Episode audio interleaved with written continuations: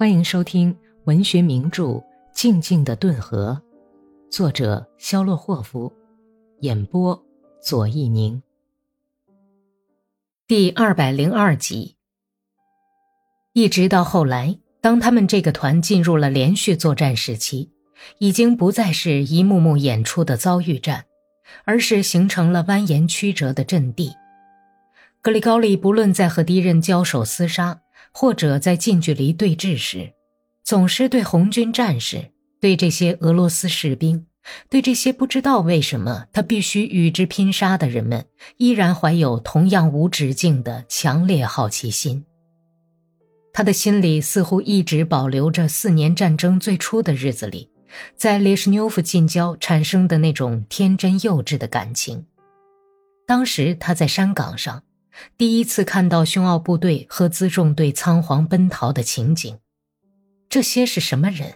是些什么样的人？仿佛在他的生活史上根本就不曾有过他在格鲁伯克附近跟切尔涅佐夫的队伍厮杀的那一夜。但是那时候他清楚地了解敌人的真面目，大多是顿河地区的军官，是哥萨克。而现在。他却不得不跟俄罗斯士兵、跟另一种不同的人打仗。这些人全都是拥护苏维埃政权的，而且正像他想的那样，竭力要抢夺哥萨克的土地和利益。有一天，格里高利在战斗中又一次几乎是面对面的与突然从一条岔沟里跑出来的红军战士遭遇了。他带着一个排骑马出去侦察。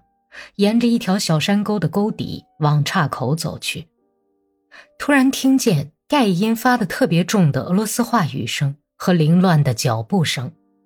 几个红军战士，有一个是中国人，爬上了沟顶，一看见哥萨克，不由得一愣，霎时间都吓呆了。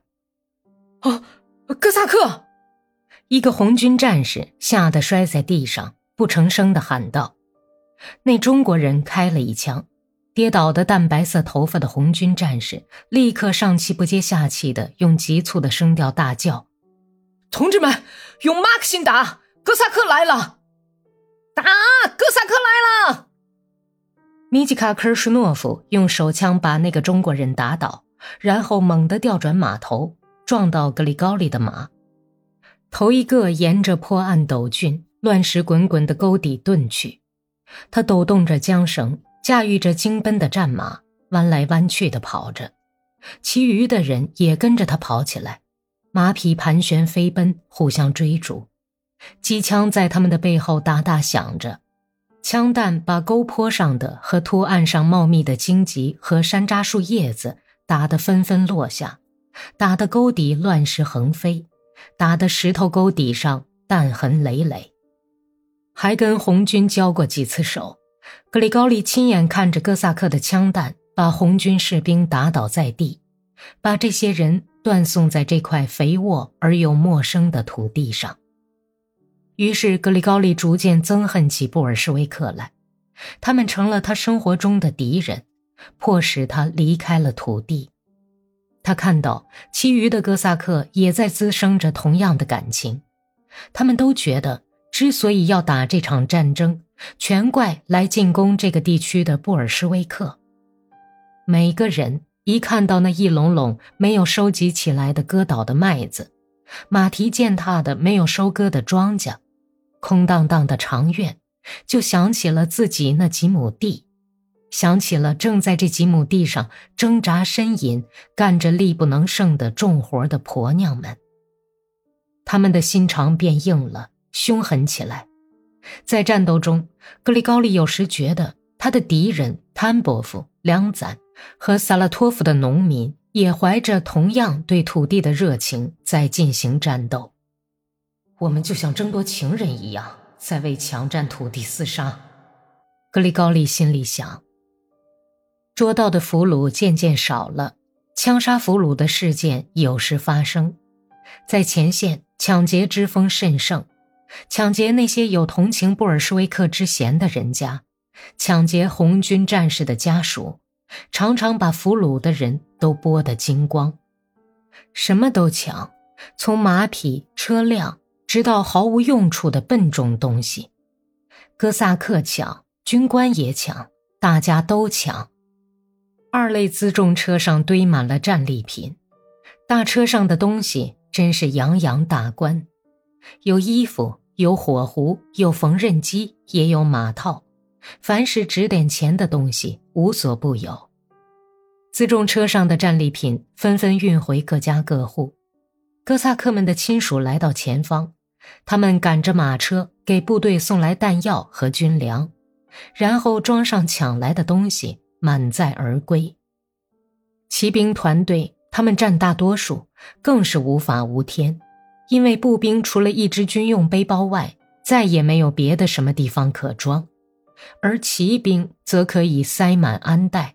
捆在马肚带上，他们的马哪里还像战马，简直成了驮载的牲口。弟兄们变得越来越肆无忌惮，在战争中抢劫对于哥萨克来说向来是最重要的动力。格里高利从他听到的老年人讲的过去的战争和自己的亲身经历中明白了这一点，还是在跟德国人打仗的时候。他们团在普鲁士的后方进攻，旅长一位战功卓绝的将军，把部队分成十二个连，用鞭子指着坐落在山岗下的一座小城，命令说：“你们攻下这座城市，可以自由行动两个钟头，但是两个钟头以后再发现抢劫的人，就要枪毙。”但是不知道为什么，格里高利却很不习惯干这种事儿。他只拿点吃的东西和喂马的草料，很怕去动别人的东西，而且憎恶人们的抢劫行为，特别见不得自己连的哥萨克进行抢劫。他对自己的一连人严加约束，他连里的哥萨克很少抢劫，就是抢了也瞒着他。他没有命令过枪杀和剥俘虏的衣服，他这种异常宽容的态度。引起了哥萨克和团里上司的不满，把他召到师部去，要他给自己的行为做出解释。一位上司对他大发脾气，粗暴的大喊大叫：“少尉，你是存心想把我这个连搞垮吗？啊，你标榜什么自由主义作风啊？是在为自己留条后路，以防万一吗？是不忘旧情，玩弄两面手法吗？”这样搞，人们怎么会不骂你呢？好了，用不着废话，你懂不懂军纪？你说什么？撤换你？我们立即就撤你的职。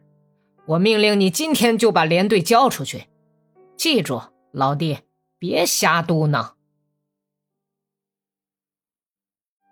本集播讲完毕，感谢收听。